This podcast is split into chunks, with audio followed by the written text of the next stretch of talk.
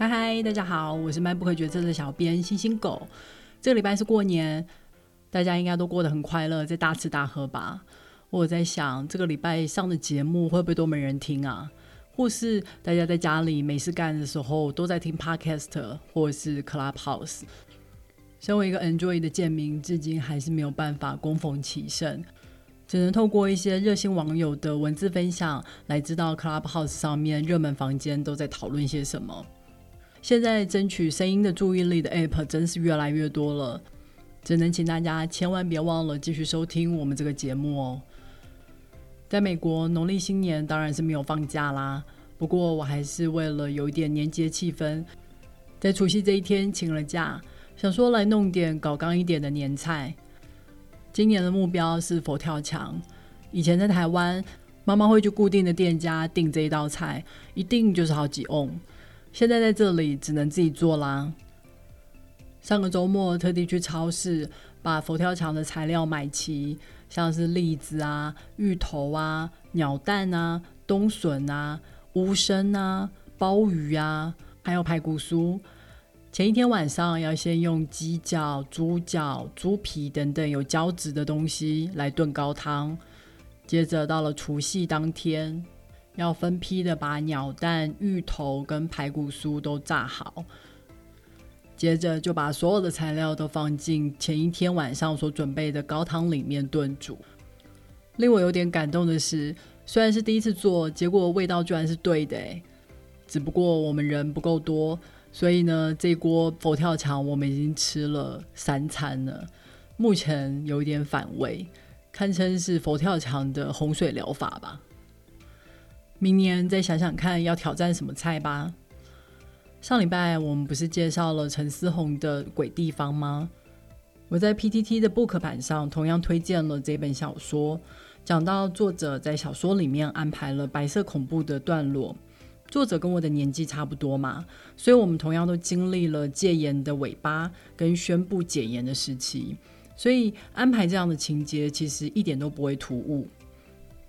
结果我万万没有想到，却有网友在下面回复，觉得作者都是为了政治正确才写台湾有政治迫害吧？台湾明明就没有这些事啊！哎呀，这些跟政治有关的文学作品都不要读，都是用来洗脑用的啦。当然，下面就吵成一团啦。其他的网友也跳出来说，怎么可能没有白色恐怖？我认识的长辈就有亲身的经历。你们家没有人经历过是幸运，但不代表它不存在。我觉得有点可惜啦，因为原本想要推荐一本好小说的目的被模糊了。但是我也再度惊讶于，原来在这个时代，真的还是有人相信二二八事件没有死多少人，白色恐怖不存在。就跟现在的中国年轻人，要么不知道六四天安门事件。要么相信六四起因于学生的暴动，政府只是出来平息而已。果然，没人记得的事情就不存在，假的东西讲久了也会成为事实。所以今天这一集，我想要来介绍一套书，这套书就叫做《百年追求》，总共有三本。它讲的是台湾这一路来追求民主的过程。今年在《经济学人》所公布的民主指数里面。台湾被归类为完全民主体制，意思就是我们在政治权利还有公民自由方面享有高度的自由。如果讲到台湾民主的重要转类点，你会想到哪些时刻？有些人可能会想到是一九九六年的总统直选，或是想到解严；一些比较年轻的朋友可能是想到二零一四年的太阳花学运。但你知道吗？其实台湾人早在日治时代的时候就已经开始追求民主了。一代一代的人不断的前仆后继，不断的累积能量，最后才终于有办法促成台湾重大的政治改革。好啦，让我们来开始进入今天的故事吧。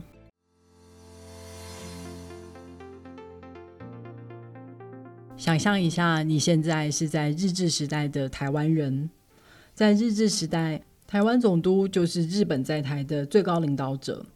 不同于日本本土，法律的制定得透过帝国议会。台湾这边是根据特别颁布的六三法，台湾总督拥有了立法权跟司法权，于是他就成了一个集三权于一身的土皇帝。当时台湾所有的知识分子都觉得六三法就是一个恶法，应该要努力争取废除这条恶法。但当时有一个人他提出了一个不一样的想法，他叫做林成禄。他说：“如果我们争取废除六三法的话，那就是让台湾的法律制定也一视同仁的需要经过帝国议会的审议。虽然这个方法可以制止总督一人独大。”但这也等于认同了台湾是日本的一部分。台湾并不想要同化成日本的一部分啊，所以他参考了其他殖民国家。他发现美国在菲律宾采取了所谓的殖民地自治主义，也就是让殖民地的人自己组成自己的政府、自己的议会。他深深觉得这才是最符合台湾需求的制度。于是，他开始向大家鼓吹，我们应该向日本争取设置台湾议会。路线确定以后，台湾开始年年前往日本东京，向帝国议会提交议会设立请愿书。大家可以想象，这样的花费可不少啊！好在我们有一个大金主，他就是雾峰林家的主人林献堂，他是中部的大地主。生活本来就过得非常的优渥，但是他每年关于政治的捐献还有花费，就将近他总收入的一半以上。林献堂他一向都是主张温和的路线，去争取体制内的权利。他大方的资助台湾人留学日本，也乐于支援政治活动里面所需要的经费。他在台湾精英阶层里面举足轻重。日本政府虽然不乐见他为政治运动出钱，但也没有办法跟他直接撕破脸。毕竟他是台湾人里面的头号人物啊！在日本奔走游说帝国议会的主要人物叫做蔡培火。他在日本留学，又是基督教徒，所以他透过教会认识了一些同情殖民地处境的日本牧师，还有议员，也得到了许多日本自由派学者的支持。当时，日本的劳工运动还有农民运动正在日渐兴起，台湾的反抗运动因此向日本的社会运动学习了不少。一个日本社会运动家就直言不讳的跟蔡培火说：“你们现在还不能谈独立，一个独立的国家必须要有自己的文化。如果没有自己的文化的话，即使有表面上独立的形式，文化上也会是别人的殖民地。”所以现在你们的当务之急就是培养自己的文化。一旦有了自己的文化，独立的问题自然就会解决。这项提醒对台湾的知识分子来说，无疑就是一个当头棒喝。而蒋渭水就是那个深受启发，将文化事业付诸实行的人。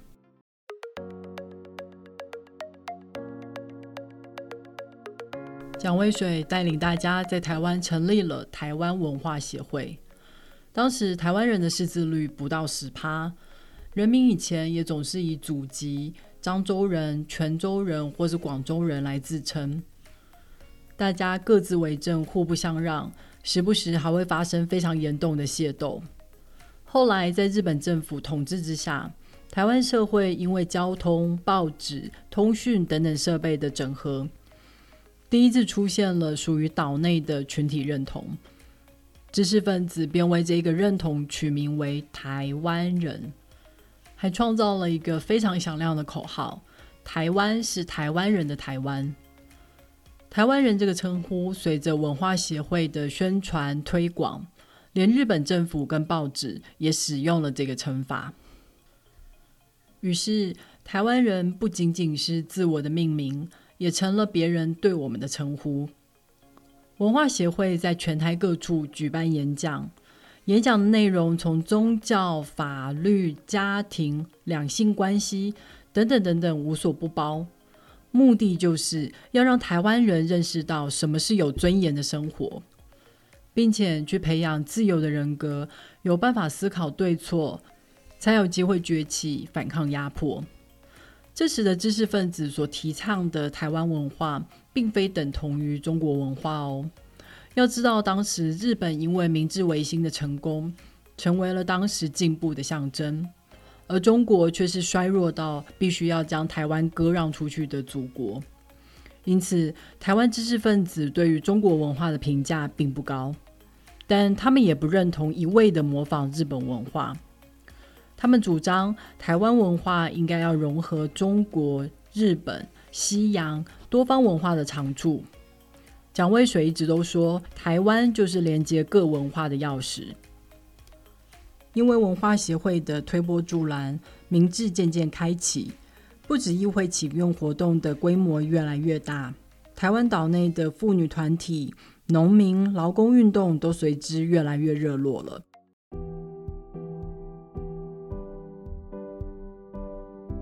一九二五年，日本本土通过了普选法，让日本国民有了更多的政治权利。这样子的进步让台湾人大受鼓舞，觉得嗯，殖民地的自治权应该也不远了。但是日本一直都担心，如果让台湾议会成立的话，下一步台湾人就会争取独立。原本台湾议会请愿活动是想要争取全岛的立法权跟预算审议权，但为了有机会让请愿书突破帝国议会，请愿人士主动做出让步，将诉求降级成地方议会的规模。然而，对于这样的让步，日本政府还是不为所动。结果让部分的运动人士觉得，这样的委曲求全根本就没有效啊！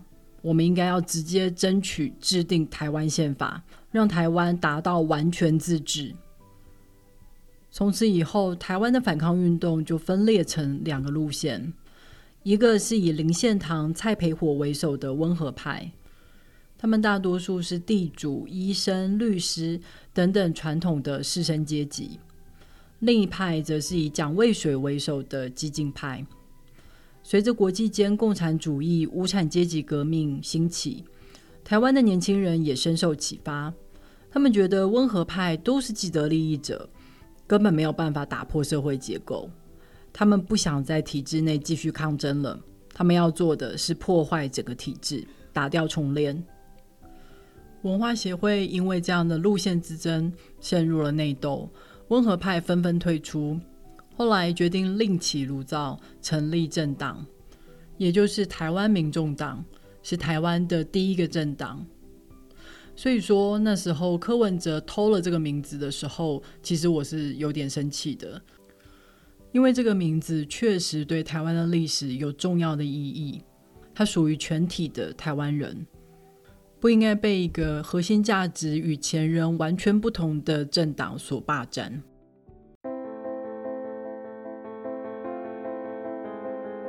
随着日本国内军国主义节节高升，对于台湾的管制也越来越紧。台湾的第一个政党民众党也因为路线越来越倾向无产阶级革命，被总督府勒令解散。台湾的反抗运动渐渐转往地下化。还有一些人跑到了中国，想要帮助中国强盛，想着有一天能够回头帮助台湾脱离日本的统治。不过，这些台湾人往往不受中国国民党政府的信任，反而被中国政府出卖给日本人。随着中日开战，台湾也被卷进了这场其实并不属于我们的战争。台湾人被日本政府征兵去打仗，还要时不时的躲避美军的空袭。在日本战败之后，台湾社会一时之间陷入了惶惶不安的情绪，不知道接下来的命运到底会如何。终于，在蒋介石邀请林献堂、蔡培火等人到南京参加受降典礼以后，投下了一颗定心石。看来是中国政府会继日本之后接收台湾，并且中国政府也对台湾人示出了善意。一时之间，台湾人开始对祖国充满了期待。当陈仪带领着中国军队登陆台湾的时候，台湾人是热情的夹道欢迎。只是看着这些步履蹒跚、争先恐后推挤着下船的人，台湾人感到非常的困惑。他们看起来比较像苦力，不像是一支打了胜仗、有纪律的军队呀。当天晚上，陈仪第一次对全台广播训诫公务员要认真为民服务。遵守三不原则：不偷懒、不撒谎、不揩油。人们听了更是满头问号：什么叫做不揩油啊？不偷懒跟不撒谎不是基本的吗？很快，台湾人就了解到，台湾仍旧是个殖民地，只是殖民的母国从日本换成了中国。陈仪是当时的行政首长，对所有的机关都有指挥权，大权在握，就跟日本总督一样。陈仪还以台湾人不懂国语这个理由，杜绝了台湾人参政的机会。而台湾人也终于明白到了什么叫做揩油。过去日本时期，台湾早已经是一个路不拾遗、治安良好的地方，任职公务人员也需要通过考试。但这些祖国来的接收人员，抢的抢，偷的偷，卖的卖，所谓的接收根本就是当众抢劫，而且没有任何理由就把旧的任职者给免职，好安插自己的亲朋好友。连不识字的人都可以成为教师。国民党政府一直把台湾人当成汉奸，认为台湾人甘为日本的奴隶。台湾人则惊讶于祖国来的人员知识跟文化的程度之低落。仅仅经过一年的统治，台湾社会就已经奄奄一息，物价飞涨，疾病横行，政治腐化。而台湾人所感受到的歧视更甚于日本时期。所有的社会矛盾一触即发。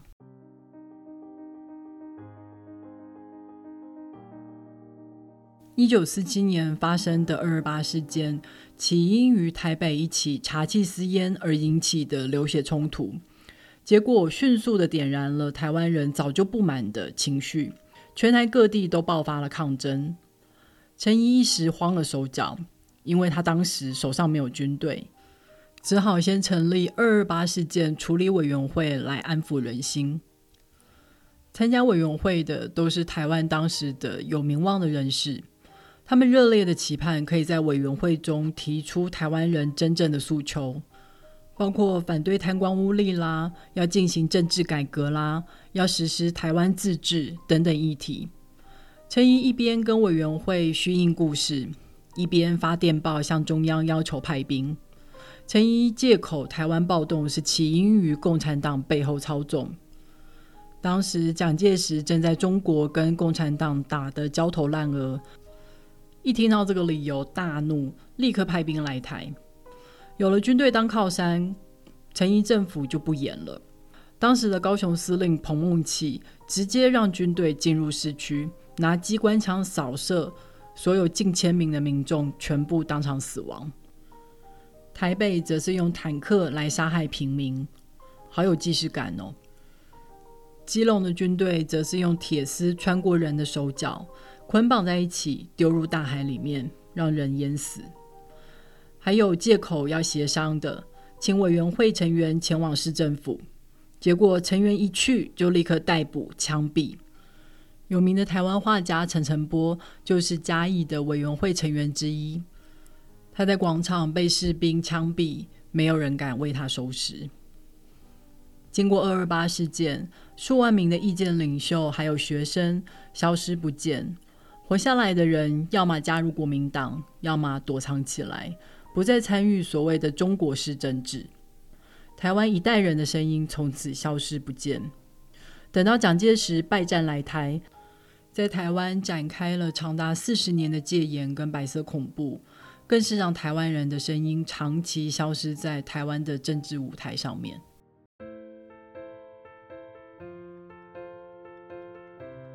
好了，百年追求第一集的历史就结束在这个让人悲痛的地方了。我记得我国中的时候学到二二八历史的时候，国中的历史老师还跟我们说，在这个事件里面，不只有台湾人死亡，也有外省人死亡。但我们现在只听得到台湾人受到迫害的声音，是因为外省人当时都是只身来台，现在就没有后代为他们喊冤。当时的我觉得不无道理啊，但现在我就知道这只是一种混淆的说辞，类似双方都有错，各打五十大板之类的。想想看，台湾人当时拿的是土枪斧头，而陈仪政府派的是坦克机关枪。这双方的死伤人数绝对不是同一个量级。这样的说法只是回避了当时政府屠杀人民的事实。读了这本书之后，更是发现，原来对于日治时代台湾人的历史，我们知道的这么少。光是议会请愿活动，台湾人就持之以恒的持续了十四年。从日治时期，台湾人就在思考台湾的文化到底是什么，为此成立了文化协会。还在这样的时代下，成立了台湾第一个政党。这些历史都一再的说明了台湾追求民主的路程其实源远流长。下一集我们也会继续讲，在蒋介石的集权统治之下，我们是如何继续追求民主的。别忘了要准时收听哦，也要记得去 Apple Podcast、Spotify 跟 First Story 上面订阅《My Book 决策》。你的订阅跟留言就是对我最好的动力。好啦，我们下周再会吧，拜。